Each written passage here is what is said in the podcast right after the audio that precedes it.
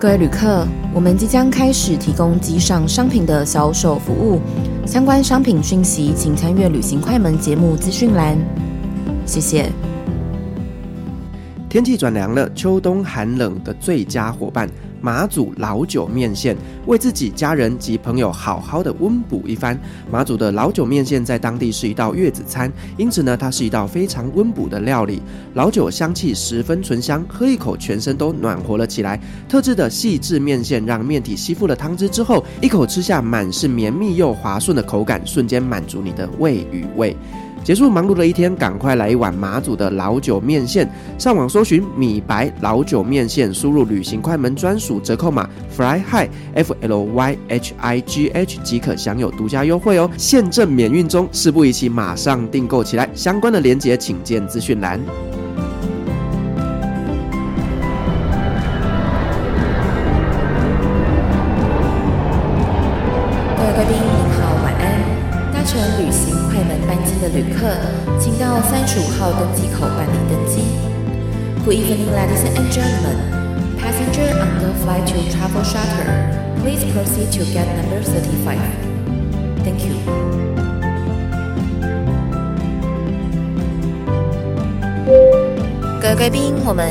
起飞，请确实扣好系紧您的安全带。谢谢。Ladies and gentlemen, we are ready for takeoff. Please make sure that your seatbelt is fastened. Thank you.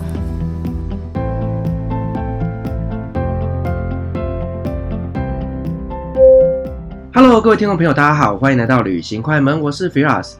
今年七月，斯洛伐克捐赠了一万剂的新冠疫苗给台湾。借此感谢呢，在去年疫情期间，台湾曾经赠送七十万片的口罩给斯洛伐克。那也是因为这件事情呢，斯洛伐克这四个字在台湾各大报章杂志上面都有所报道，进而我们台湾人才知道说，这个在东欧小小的一个国家，竟然呢他们在防疫可以做得这么好，甚至有多的疫苗可以来送给台湾了。那所以呢，斯洛伐克其实呢，它以前叫做。捷克斯洛伐克，那在一九九三年的时候呢，跟捷克和平的分手，成立了捷克以及斯洛伐克两个国家，所以呢，它是一个非常非常新的东欧国家。所以今天很高兴呢，我邀请到了我的大学好朋友依婷，她来跟我们分享这一个她曾经住过三年的国家斯洛伐克。欢迎我们今天的来宾依婷。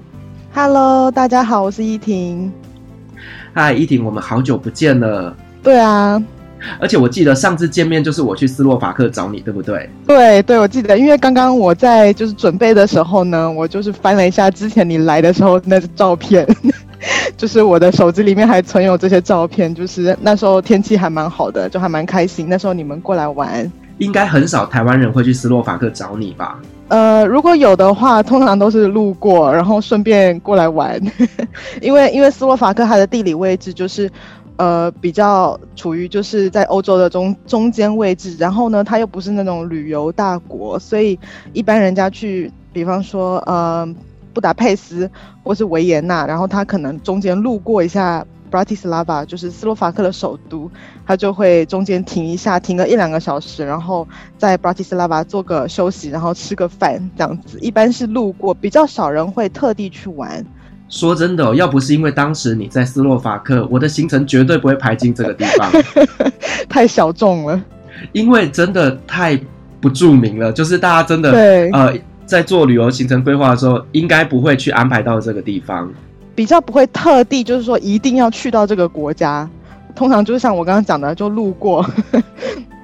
但是它应该是一个很棒的国家吧？对，其实其实斯洛伐克如果了解它的话，它真的是一个宝藏国家。它的地理位置呢，首先就像刚刚讲，它在欧洲的属于中心的部分，所以呢，它距离比方说奥地利、距离波兰、距离捷克，还有距离那个匈牙利都非常近。然后呢，斯洛伐克它的就是它的这个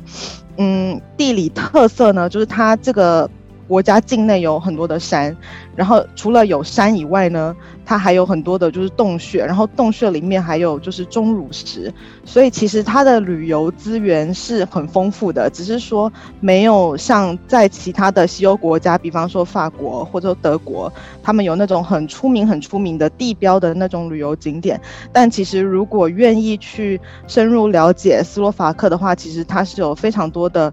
自然方面的一个旅游资源，还有一个是人文方面的。人文的话，像斯洛伐克，它很有名的就是城堡，但是他们的城堡也不是说像，比方说德国的新天鹅堡，或者是法国那种很浪漫，看起来就是像那种迪士尼公主的城堡那种。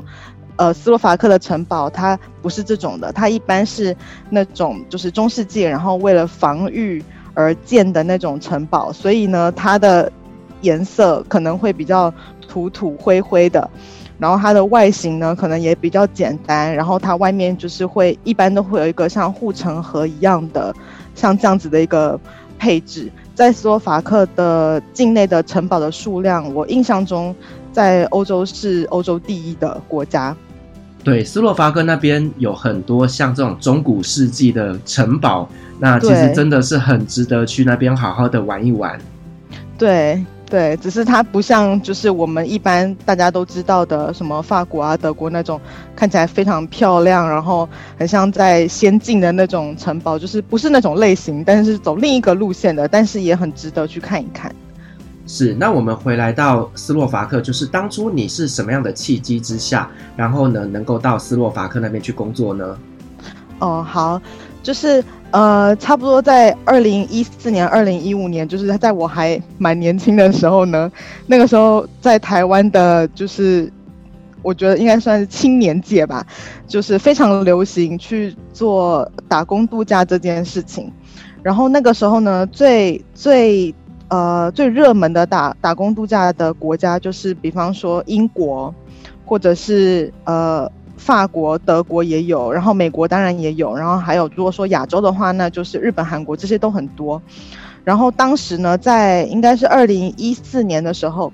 斯洛伐克跟台湾也签订了这样的一个就是打工度假交流的协议，所以就是。斯洛伐克他会提供每年提供呃一百个名额的台湾人可以去到斯洛伐克去去做打工度假这件事情，然后同样的台湾也提供给斯洛伐克这样子的一个名额，然后来让斯洛伐克的青年到台湾去做打工度假。那我是在二零一四年的时候呢，就是了解到有斯洛伐克开放了这个打工度假的这样子的一个机会，然后当时呢我就想说。因为那时候还年轻嘛，然后这件事情当时也很流行，就网络上看到好多人都去，但是他们去的可能是就是德国啊、英国那种比较热门的地方。然后当时我就想说，那种很热门的地方，可能大家都想去，然后每一年的名额都有限，所以可能不是说我去呃报名了，或者说我去递交了签证申请就一定能拿到。但当时我想要就是出国去做打工度假的。这个愿望是很强烈的，所以我就想说，那不然就不要挑那么热门的地方，我们就挑一个小众一点的地方，然后可能还没有太多人知道的地方，这样就没有人跟我抢了，对不对？所以我就，所以我就去，对，就其实就是没有竞争对手，所以基本上只要去申请，就是只要去斯洛伐克驻台北的那个代表处，去那边递交就是申请需要用的材料，然后交钱，基本上只要你的资料是完整的。就是没有不过的道理，就是一定会拿到这个签证。而且我当时呢，就是是当天就拿到了，好像我记得是当天就拿到了。因为斯洛伐克他在台北的代表处的那个签证官，他就是人非常好，而且也非常的就是人性化。所以就是说，他对于有一些，比方说是中南部，比方说高雄啊、台中，然后到台北去申请签证的一些就是朋友们，他就是会给他们通融，就是说如果他的资料都是齐全的话，他当天他就发给你，你就不用再跑一趟。所以就是当时我就觉得哇塞，斯洛伐克人真的是非常的 nice，然后就对，就是还没出发前就已经对这个国家的就是好感已经倍增，这样子，所以我。当时的契机就是这样子，就是为了想要出去嘛，然后想说，呃，斯洛伐克的打工度假签算是一个，就是相对于其他国家来说是最好拿到的，那我就不用白花那么多时间去重新申请啊，或者说多跑好几趟啊，基本上我一次搞定。拿到了之后呢，这个打工度假签呢有效期是一年。然后在这个一年的期间，你是可以在，因为斯洛伐克是申根国家嘛，一年的期间你都可以在申根国家里面随便你玩，自由的移动。但是如果你要工作的话，你只能在斯洛伐克境内工作。然后这一年中你可以工作六个月，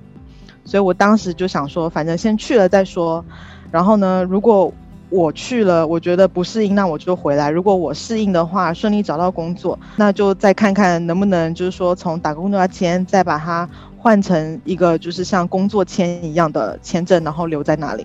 所以最开始是就是因为这样子，然后到了斯洛伐克。所以你算是台湾第一批到斯洛伐克去打工度假的学生，对不对？对，算是第一批。我当时去的时候呢，大概只有。我记得我那时候问签证官，我说有很多人申请吗？他就说没有，大概就是加上你今年的话，那时候是二零一五年，然后我是差不多三月份的时候去申请的。他说今年二零一五年到现在，你应该是第四个还是第五个来申请的，然后前面有两三个人他申请过了，然后不知道有没有去，因为他拿了签证，他不一定要去嘛，不知道有没有去。后面呢也不知道就是还有多少人会来申请，但反正呢是。就是这个名额是很充足的，所以不怕抢不到，只要你的资料是 OK 的，就一定能拿得到。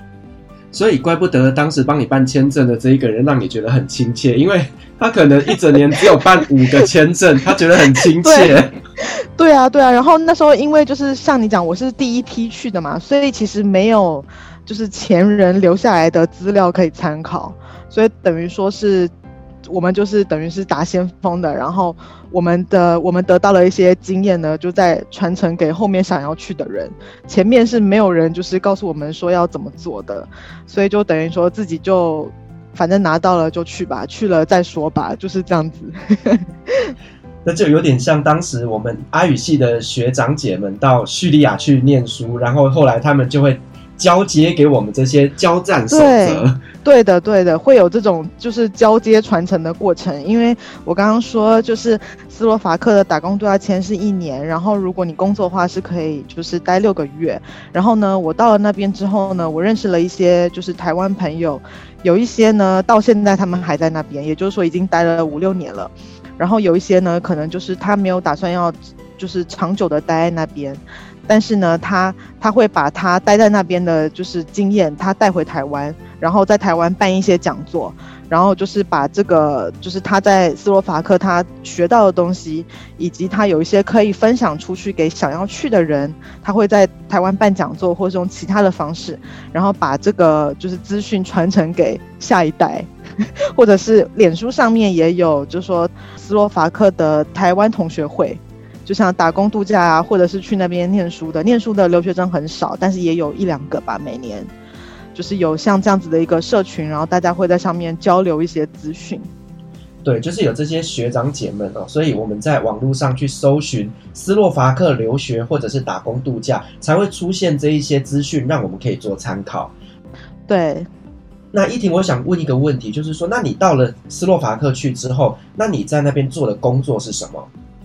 哦，就是这这件事情也很好玩，因为我其实到了斯洛伐克之后呢，我没有马上就开始找工作，我是先把行李丢在斯洛伐克，就是行李寄放在朋友家，然后呢，我就去欧洲的其他地方玩了，因为他这个签证是在申根都通用的嘛，我就先去别的地方玩了，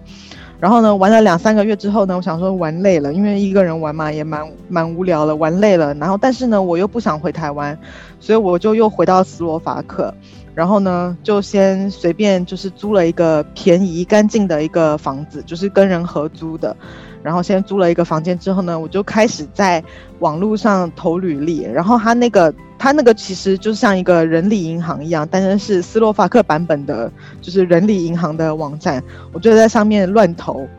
然后呢，我就找那种，因为我不会说那边的语言嘛，斯洛伐克语我是不会说的，我唯一能用的就是英文。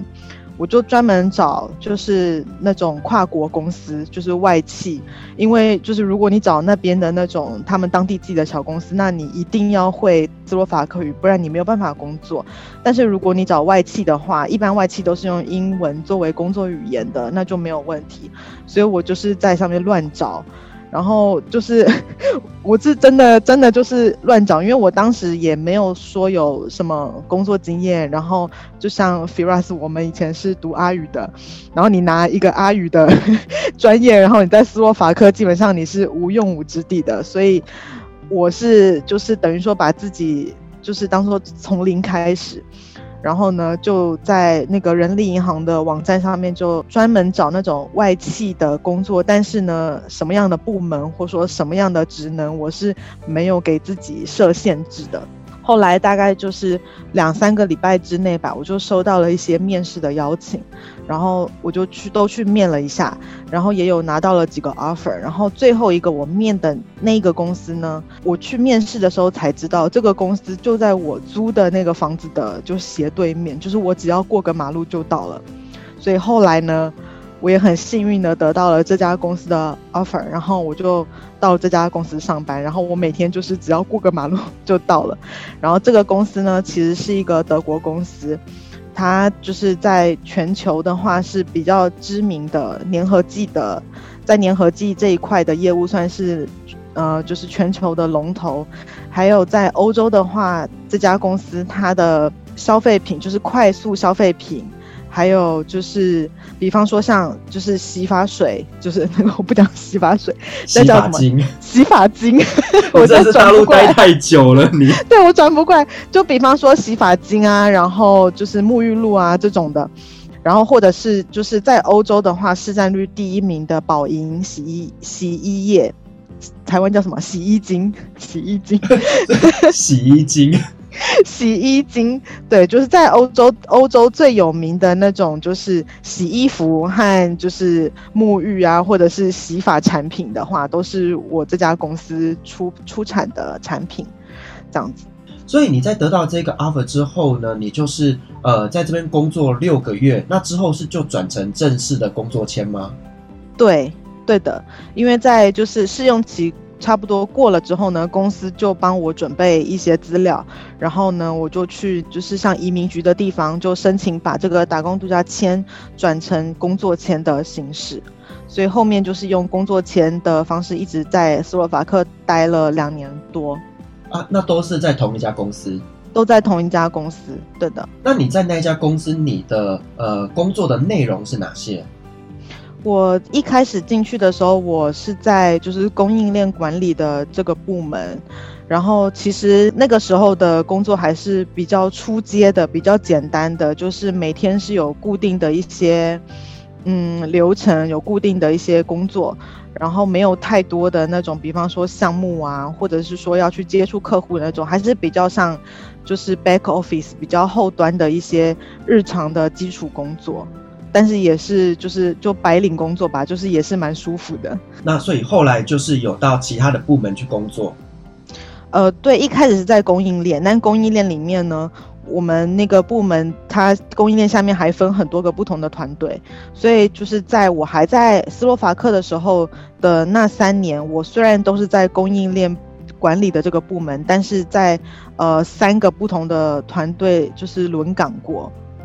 所以就是学到了不同的东西，然后跟不同的团队都有就是一起工作过。依婷，我知道其实你是先在越南的职场工作完之后，才到斯洛伐克去。而在离开斯洛伐克之后呢，你又到了上海，在那边工作。那对你来讲，你觉得欧洲的职场文化跟在中国大陆的职场文化有什么样的差异呢？嗯，我觉得就是可以说是从一个极端到另一个极端，因为就是。大家可能都有听说过，就是在欧洲的职场，它的节奏很慢。然后呢，你每天就是上班下班时间都是固定的，然后不加班。然后呢，就是跟同事之间的一个关系都非常的好，像朋友一样。但是在中国呢，因为我是从斯洛伐克到中国嘛，所以等于说是从一个节奏很慢的地方，然后到中国节奏最快的地方，就是上海。到上海，那完全就是节奏非常的快，不只是在公司里面嘛，就在外面，你在地铁站就看到大家都走得非常快，在公司里面也是一样的，就是节奏很快。然后呢，可能你跟同事之间的关系，可能就仅止于同事之间的关系而已，就是不太会有那么多去交心或者是交流的部分。然后那种狼性，就是人家说上海或说中国的那种职场的狼性文化，我觉得在我来到上海之之后，确实是有体会到一点就是狼性文化的那种感觉。但因为我还是外企，就是我是在在斯洛伐克那家公司呢，我是在同一家公司，然后用嗯、就是 relocate 的方式到中国，所以我现在其实还是在同一家公司的，所以还是在外企的这个环境下，没有就是非常的狼性文化。但是你如果说一定要跟原来在斯洛伐克那个时候比，其实也非常不一样了。主要还是就是文化的问题，还是一个文化差异的问题。是，那我们知道，其实哈，在欧洲的职场上，其实有非常多的福利的。那这一块跟中国大陆那边有没有落差？这一块，因为我是在同一家公司，然后我们公司的话，它的福利不会说因为国家，然后会有太多的区别。所以其实我觉得我在那边的福利算不错，然后在这边的福利也算蛮好的。所以重点是外企啦，重点还是看公司的福利，就是因为这个福利它。对，其实你讲的是对，就是主要还是因为外企。如果我现在在上海，是在，比方说他们这边说民企，就是民间企业的话，那可能就福利就没有这么好。就比方说，以前我在斯洛伐克的时候，我们的年休假是二十天，每个人就二十天，就是一进公司就是二十天，不用说你要到一定的年资之后你才有二十天。那我来到上海之后呢，同一家公司嘛，它是按照就是中国这边的劳动法，但是会比就是规定的劳动法要再好一点。所以中国这边的劳动法规定是年休假一个人是五天，但是我们公司给的是十五天。那这个已经比其他的所谓的中国的民企已经要好了很多很多了。是，所以其实真的就是你在同一家公司待着，嗯、其实你就等于是沿用着他以往给你的福利，所以整体来讲还是好的。还是好的，对。好，那我们再回来到斯洛伐克哦。那在那边三年的日常生活，你都在做些什么？日常生活，我觉得可以分夏天跟冬天来说。像夏天的话，因为它斯洛伐克它的纬度比较高，就是跟台湾比的话，纬度是比较高的，所以呢，它夏天的白天就很长。那白天很长，就代表你下班，比方说我们正常下班时间大概是五点钟，那五点钟。你下班的时候，外面天还很亮，甚至到差不多晚上九点、十点的时候，都还没有完全天黑，所以你就会感觉你今天白天的时间很长，然后你上班的时间只占用到了可能你白天的一半，然后你下班之后五点，你到九点或到十点之间还有四五个小时，你就可以到处去闲晃，比方说去老城，然后就坐在路边喝咖啡，然后看路人啊。或者是老陈他天气好的时候，夏天的时候，到处都有那种，比方说街头艺人的表演，或甚至是以前在那边的时候，我很喜欢在夏天的时候下班之后呢，跟同事或者是跟朋友去湖边，就他们的是在城市里面，他们有那种像。人造湖，但是它非常非常干净，它给你的感觉是它就像一个天然的湖一样，它不是那种就是方方正正啊，或者说像公园围起来，它就是一个感觉就是一个天然的湖泊，然后就在就是市区里面，但是稍微靠郊区一点的地方，然后我们就是会下班之后。然后就跟同事或者跟朋友一起到那个湖边去，就有的时候就没干嘛，就是野餐，或者是他那边有小摊子，我们就去那边买东西吃。有的时候天气非常好，很热的时候呢，我们会到那个湖里面去游泳。就是这件事情是在我小时候，在我到斯洛伐克以前，我从来没有想象过的，就是在湖里游泳这件事情。因为我在台湾，我的印象可能就是河啊、湖啊这些可能。不太干净，就是，然后加上因为我是在桃园长大的嘛，然后桃园也算是一个城市，所以就是城市里面你能够看到的那种溪呀、啊、或者是河，是没有人会下去游泳的，就是要么有点危险，要么可能有点脏，所以我从来没有想象过，就是你看到一个河或是看到一个湖，你就跳下去游泳这件事情。但是到了斯洛伐克，第一次同事或朋友带我去。那种地方的时候，他们就是非常自然的，他们那个泳衣就穿在外衣里面，到了湖边，直接外面 T 恤脱掉，短裤脱掉，直接就下水就游，然后也不用就是说戴什么蛙镜啊、泳帽这些都不用，就是非常原生态，然后非常自然的。直接就到下面去游，然后非常享受这个自然的这个环境，然后和那个美好的天气的那个感觉。这个是我到斯洛伐克之后，我第一次见到的时候，我非常的惊讶。但是后来我也很习惯，然后也很喜欢这样的一个生活方式。这是夏天的时候，夏天的时候我们就是，呃，在下班后还有很多的那种。也可以算是娱乐活动吧，但是还是比较偏向自然一点的娱乐活动。但是到冬天的话呢，冬天因为呃那个地方差不多到八月底或九月初的时候就开始已经很冷了。然后到差不多九月份的时候呢，天黑的就很早，可能四点多还没下班的时候，你往那个窗户外面一看，已经外面都天黑了。所以基本上冬天的话，我们的日常生活就会比较无聊，下班就回家，然后很早就睡觉，然后就是上班下班，然后回家这样子，就比较没有那么多在外面的娱乐活动。但是冬天还有一个。嗯，有一个很值得期待的，就是像接下来圣诞节快到了嘛，然后差不多通常都是在呃十一月底、十二月初的时候呢，就是在 Bratislava，就是斯洛伐克它的老城，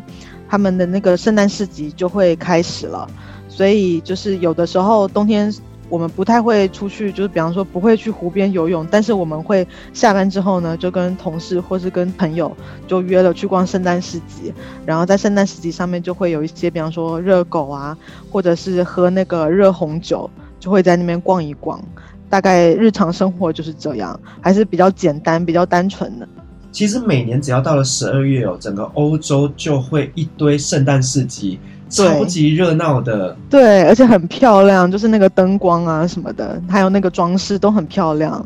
对，那我知道，像在德国那边的圣诞市集会喝热红酒啦，嗯，然后会吃一些烤肉啊，然后热狗等等的一些食物。那在斯洛伐克那边有没有一些特殊的圣诞市集的活动？嗯、特殊的话，我觉得我的印象中是没有，就是。特殊的，就是像你讲的，差不多就是吃，比方说烤肉、热狗，然后热红酒，这些都是就是在那个嗯斯洛伐克也都有的，都是在它的圣诞市集很常见的。但是就是嗯，可能其他欧洲国家也有的，就是圣诞市集旁边通常也会有一个那个小溜冰场，就是给小朋友玩的那种小溜冰场，这个是有的。对，然后可能还会有一些晚会啦，或者是一些表演活动等等的。对，会有的，但斯洛伐克比较小，就是它的那个它的圣诞市集的规模其实还蛮小的，所以主要是以吃东西为主。那我想问一下，就是在斯洛伐克那边的台湾人多吗？其实不多哎，现在在斯洛伐克的台湾人主要就是三种吧，一种就是那种像我之前一样拿打工度假签去到斯洛伐克的台湾人，然后另一种是。嫁到那边的台湾妈妈或台湾太太们，然后第三种比较就是这个人群就更小了，就是比方说，呃，台湾派过去的代表处的工作人员，或者是留学生，这个就人很人数很少。所以整体算下来有没有一百人？应该没有，应该没有，很少是一个非常小众的一个呃群体。对，非常小众的群体，但是大家平常就是联系还蛮多的。然后我觉得我以前所有的在国外生活的经验里面，我在斯洛伐克那边认识到的台湾人之间的那个感情是特别好的。我觉得可能是因为斯洛伐克本身呢，它这个国家因为也没有什么娱乐，然后呢，它就是整体给人感觉就是很单纯的、很自然的，就什么都不用想太多，也不需要焦虑的。很容易就是能够，就台湾人就聚在一起，然后聚在一起可能就一起做做饭啊，然后或者是就一起聊天啊什么的。我觉得就是因为可能人也很少，所以很容易就凝聚在一起。就是反正就是那几个人嘛，永远就是几个人，那永远就是几个人聚，就是大家感情还蛮好的。是，那在斯洛伐克那边可不可以看到一些台湾的痕迹呢？呃，有一个比较有名的是在。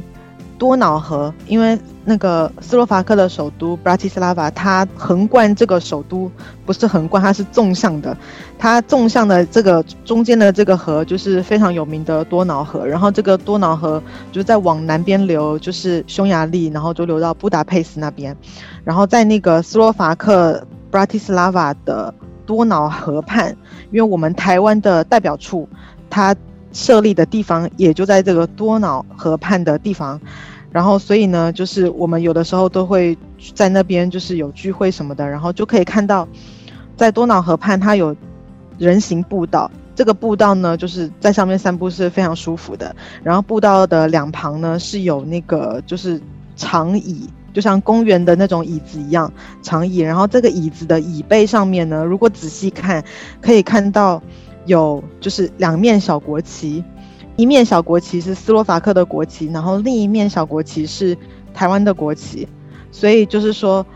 我们台湾的代表处曾经就是捐赠给斯洛伐克，就是在这一片就是多瑙河畔的这这个人行步道这一块呢，捐赠了他们 WiFi。所以这两面小国旗算是一个纪念意义的一个就是小标志，这样子。在如果仔细看的话，因为它这个标志很小，所以一般的观光客不会去注意到它。哦，我记得我那时候我有去拍照。对啊，因为就但是如果不跟你讲的话，你可能就是不会注意到。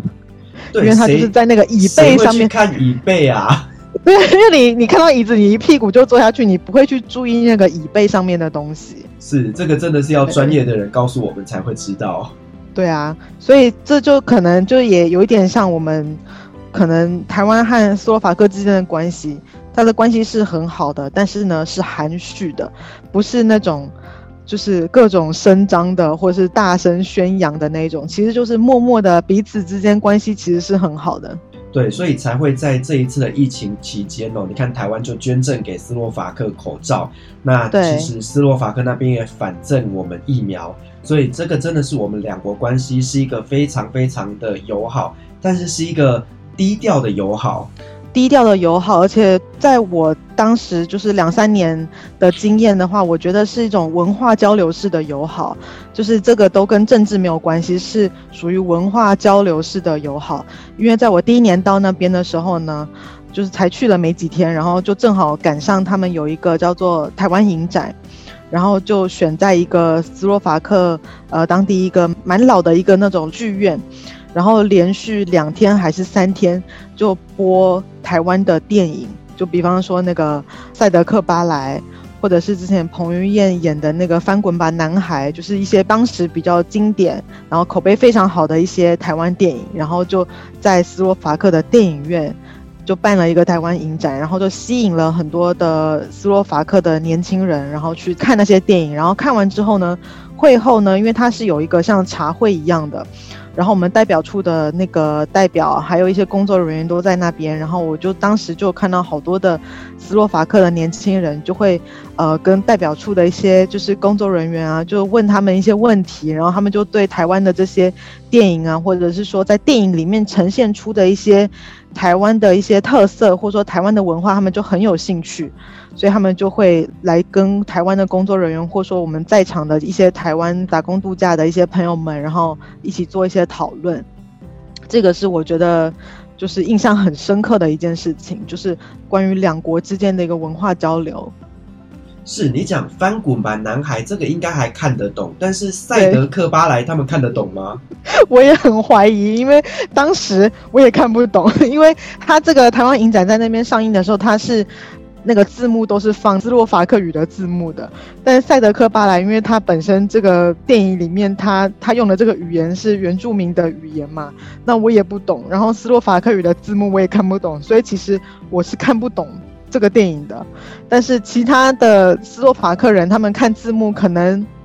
可能多多少少还能理解一些意思吧。对，因为赛德克巴莱其实它蕴含的这种。历史背景的故事真的很复杂，太深了。对对对，很深刻，然后很复杂的。对，我们自己台湾人看都要一点点时间去吸收消化。对对，但是一般的这种影展好像都是这样，都是挑那种非常深奥的电影，然后你就是看了跟没看懂是一样的那种感觉。是我真的很好奇，他们当地年轻人看不看得懂？对啊，但是那时候会后的时候，我看到有好多好多的斯洛伐克的年轻人去去看，然后我觉得很惊讶，因为我一开始刚到斯洛伐克的时候，我心想说，谁会去想要看什么台湾电影啊？就没有想到有好多人去看，这个我很惊讶。当时，所以以斯洛伐克人他们对于台湾的呃认知是知道这个国家的。嗯，我觉得有蛮大一部分我认识的人，他们是知道的，但是还是有小部分的人，他们是就是搞不清楚台湾 Thailand 或是台湾 China 这种之间的区别，还是有的。但大部分的就是年轻一点的都知道台湾。OK，我觉得也是因为台湾这几年在国际的一些能见度跟知名度有所提升，对所以呢，他们也会对于台湾很好奇，那也会想要知道说，哎，那台湾的这些文化电影有什么样可取的地方，所以才会来参加这一场活动。对。一婷，我想问一下，当初你初来乍到，刚到了斯洛伐克的时候，除了你刚刚讲的这个，就是他们当地人会带着你去湖边跳下去游泳以外，还有什么东西会让你觉得，诶，蛮大的 culture shock？蛮大的 culture shock，就是我觉得可能是他们对于。工作和生活之间的平衡的重视程度这件事情，就说像我在上海工作好了，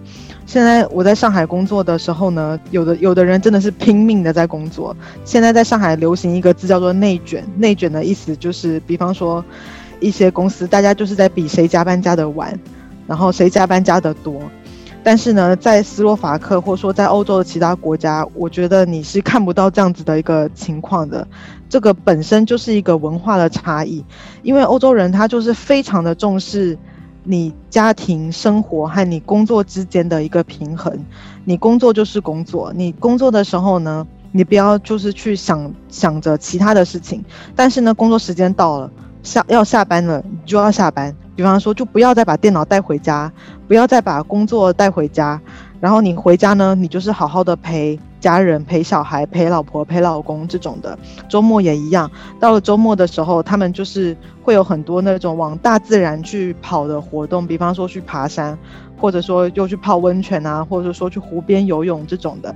但是在上海呢，或者在在台湾，其实我个人没有什么在台湾工作过，所以我可能就是拿在上海来比，在上海就是没有下班时间。即即使是我现在是在外企，也是一样的，也是有的时候加班加到很晚，然后会有一点点那种大家在比较，比较说谁加班加得多，谁加班加得晚的那种感觉。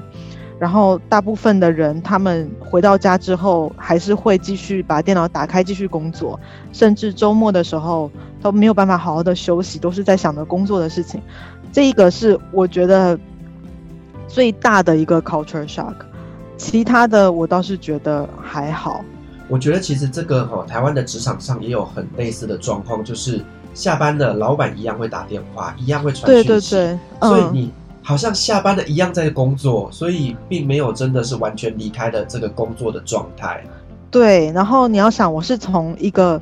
节奏慢的地方到一个节奏快的地方。然后从一个什么都很平衡，然后到一个不平衡的地方，所以这个对我来说是最需要花时间适应的一点。其他的我觉得是不算是 culture shock 了，主要还是这个，因为可能在这边，呃，尤其是在上海，对大部分的人来说，他的工作几乎是占据了他生活的一切。但其实有时候我们要去思考一件事情，就是他加班这件事情到底是因为他工作太多做不完，所以他要加班，还是因为呢，他因为伙伴们加班，所以他不得不把自己的工作效率把它变慢，让自己有更多的时间去加班。所以其实这件事情真的要好好的去思考一下，我觉得还蛮耐人寻味的。对啊，因为我有时候在这边待待得很累的时候，我也会在想说，我明明是在同一家公司，对吧？只是我是在这家公司的一个是在中国的分部，一个是在斯洛伐克的分部。那以前在斯洛伐克的时候，为什么就是事情都是可以在上班时间内就处理完的，然后也不至于说，比方说项目就开天窗啦，或者是说就不赚钱啦什么？其实公司一样运行得很好，但是。同样的公司为什么放到中国就整个就中国化了，就变得跟变得跟外面其他的一些民间企业一样，都在搞加班，都在搞内卷，所以就是就像你讲的，这件事情其实是值得思考的。对，其实我我个人还是觉得说，能够在自己上班时间把所有事情全部都做完，那回家好好的休息才是最健康的一个职场文化。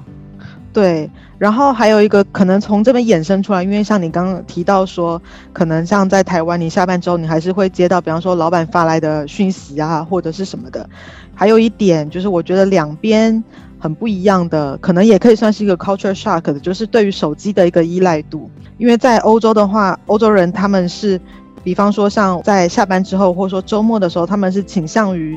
到户外去走一走的，到大自然里面去的，所以他们不会一直的去刷手机。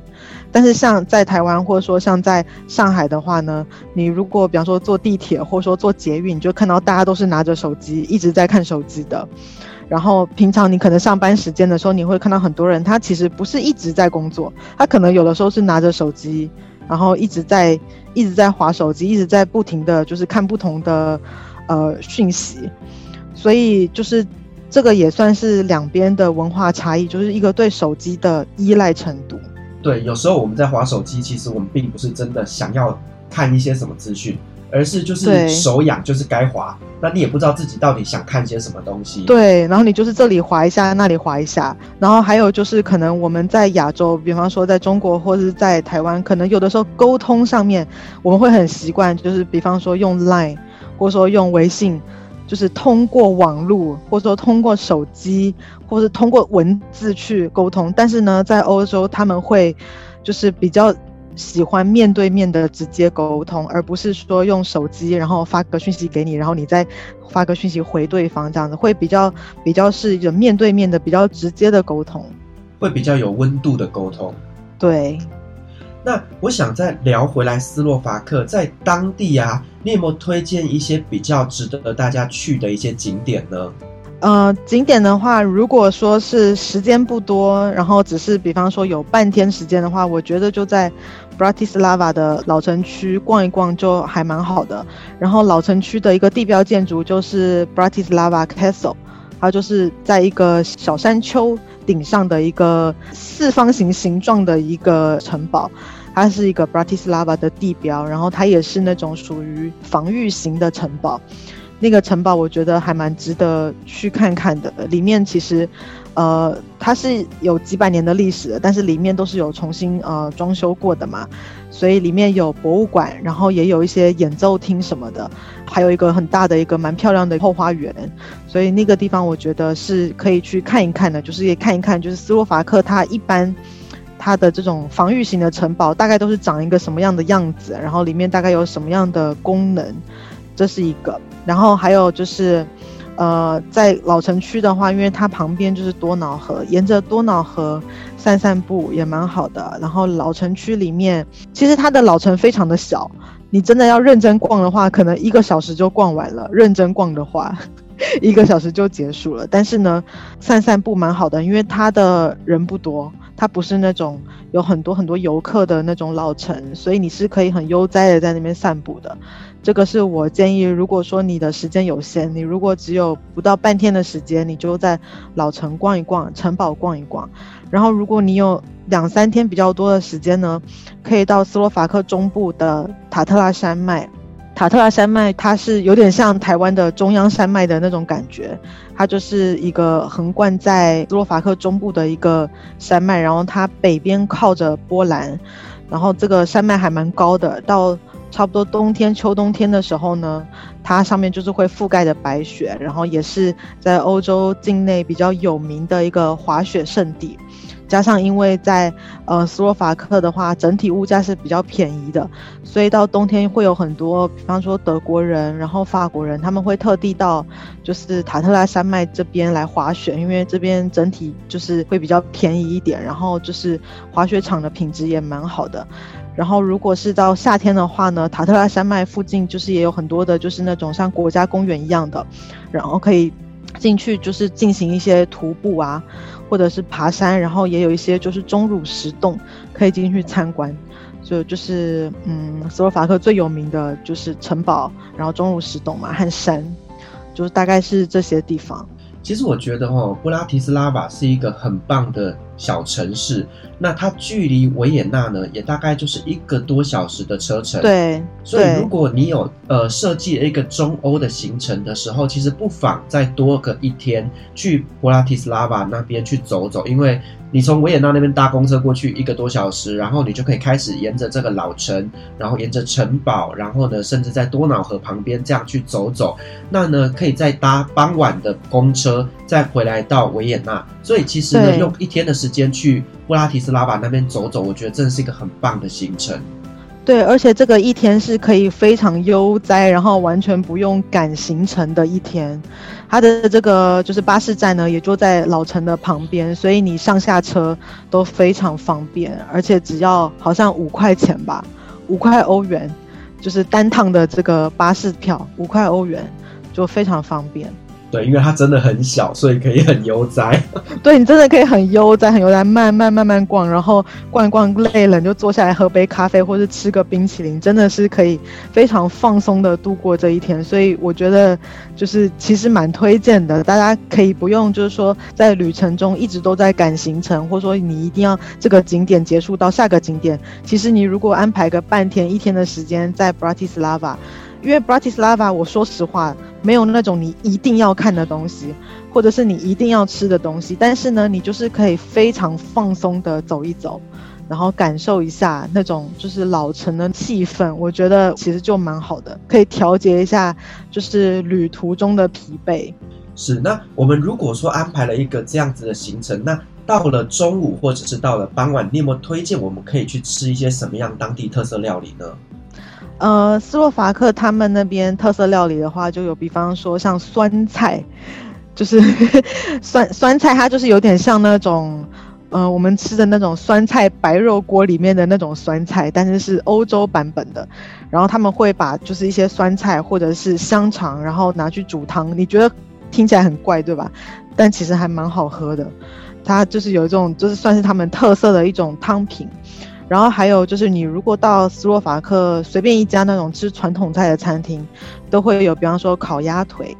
或者是像乐排，这个其实跟在那个维也纳的吃到的也很像，乐排啊，或者是烤鸭腿，或者是香肠，其实那那些国家那附近吃东西都差不多，或者是就是类似像波兰的那种饺子，也都有，就属于就是比较那个呃中东欧的那种传统菜。所以其实跟很多正统的欧洲的美食真的不太一样。对，中东欧跟你就是可能你一般看到的，或者是你呃理解到的，比方说法国的那种。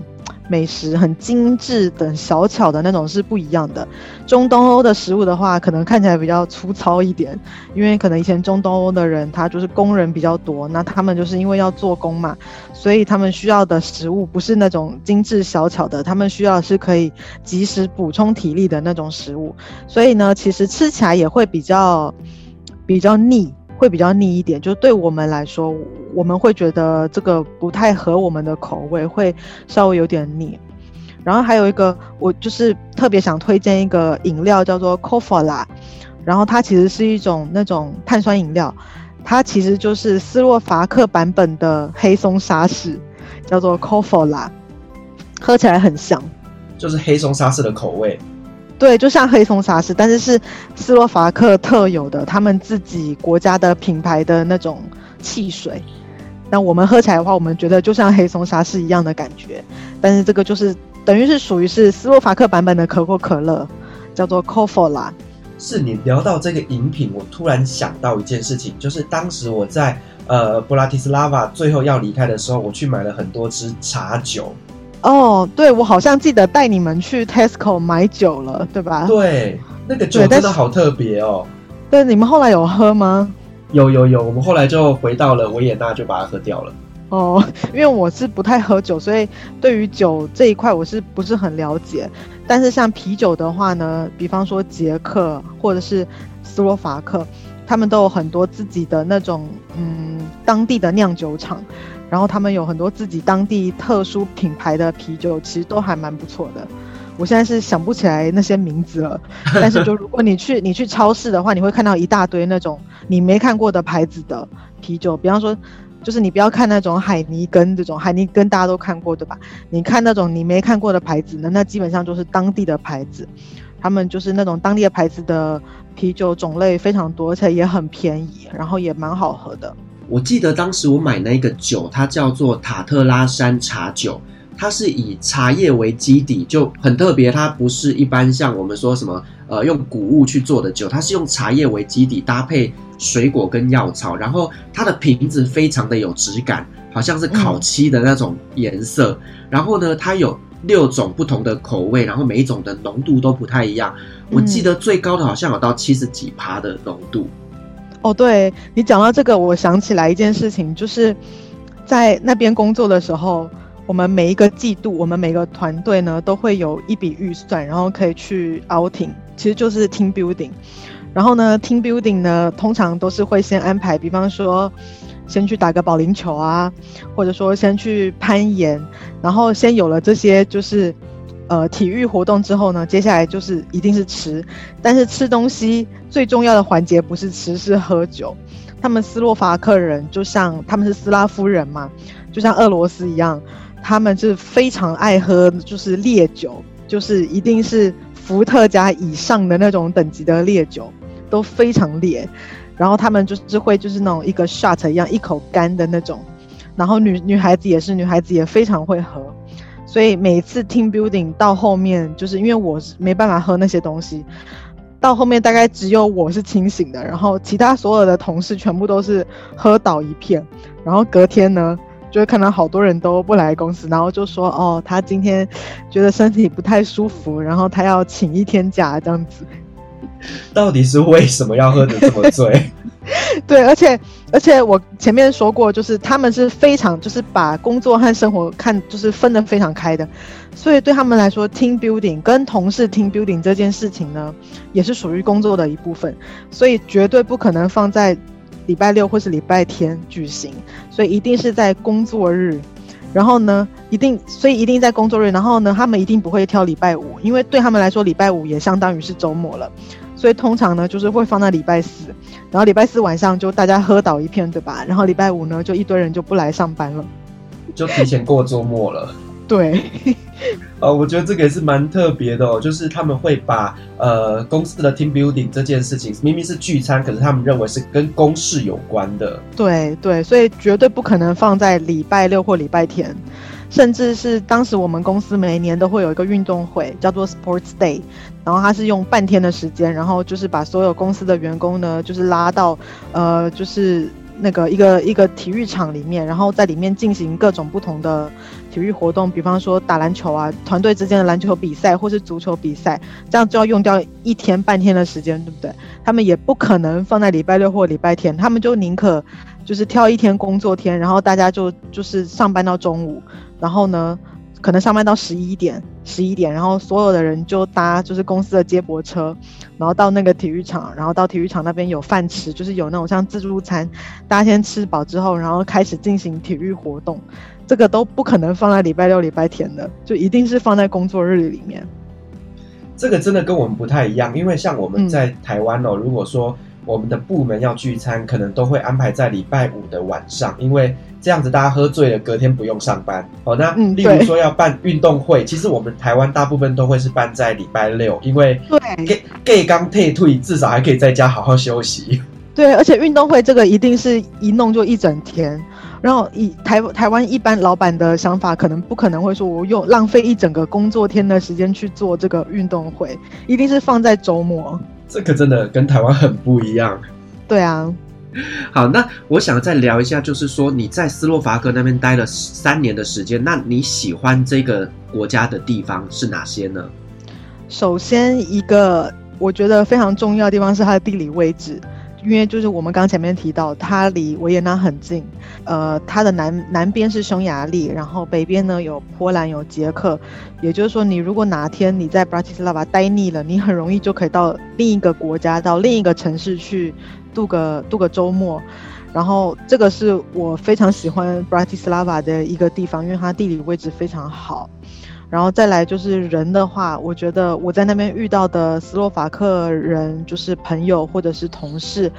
都非常 nice。然后直到现在，我们都有很多的就是联系。虽然一开始我去的时候呢，我是完全不会斯洛伐克语的，我只能就是跟他们说英文。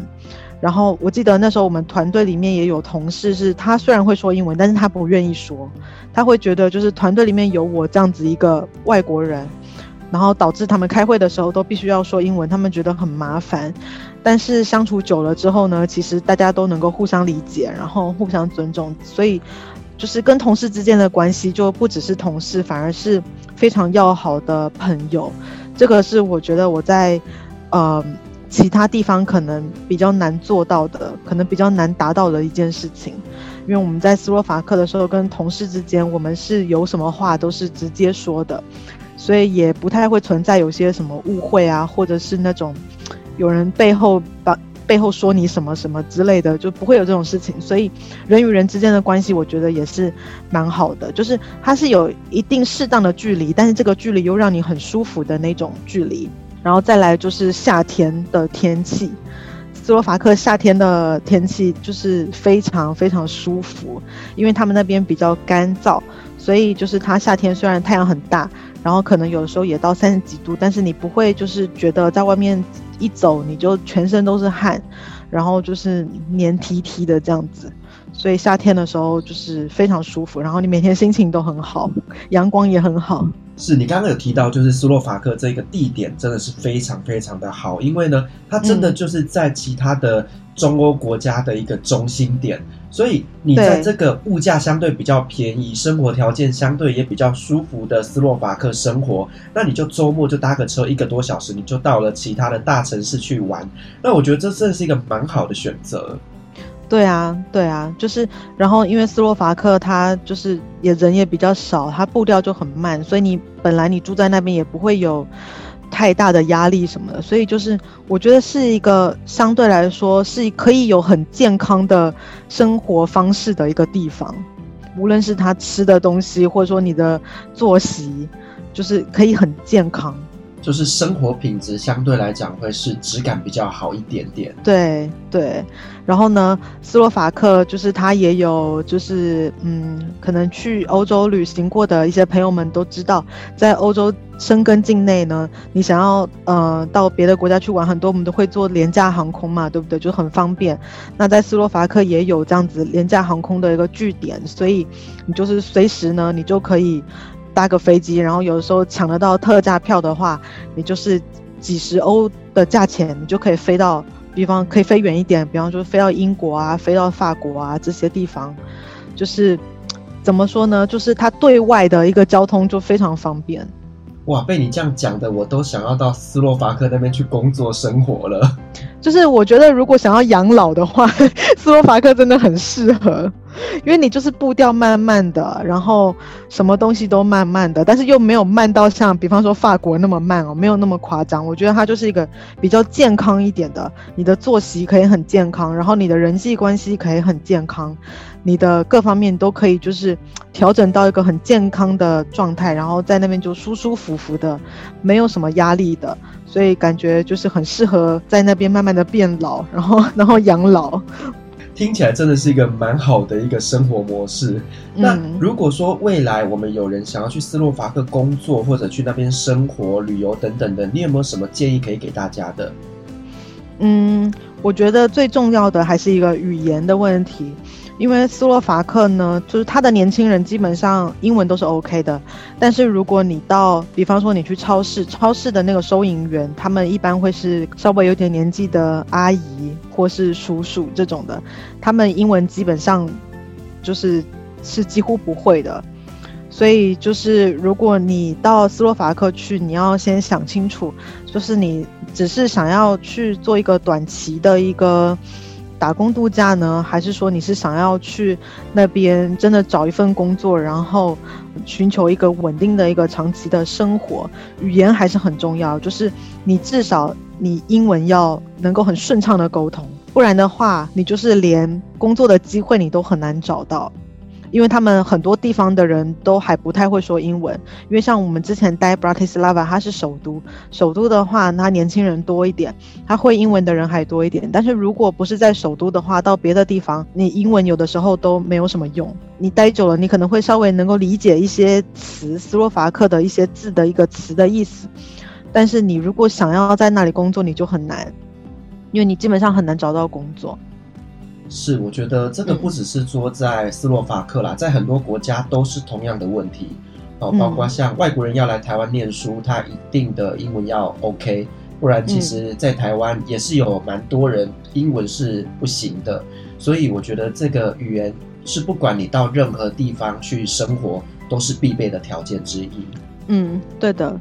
好，那我们今天很高兴邀请依婷哦来跟我们分享了斯洛伐克那边打工度假的故事。那同时呢，我们也知道，就是呢，斯洛伐克那边呢有一些台湾人以及台湾的痕迹。同时呢，他也比较了斯洛伐克以及在中国大陆那边的一些职场的差异。那也建议了我们一些斯洛伐克的景点，还有必吃必买的东西。那如果说呢，各位听众，你在这个疫情过后有打算呢要去斯洛伐克走走，或者是考虑做一个工作的安排，那希望今天这期节目能够对您有帮助。那如果您喜欢我们的节目的话呢，别忘记给我们五星好评加分享哦。那同时呢，旅行快门呢，我们在 FB 呢也有一个公开的社团，叫做“旅行快门候机室”。那针对今天这期节目，如果说你有任何的想法及意见，想要跟我们讨论的，也欢迎到那边留言哦。那旅行快门，我们下期再见，拜拜，拜拜。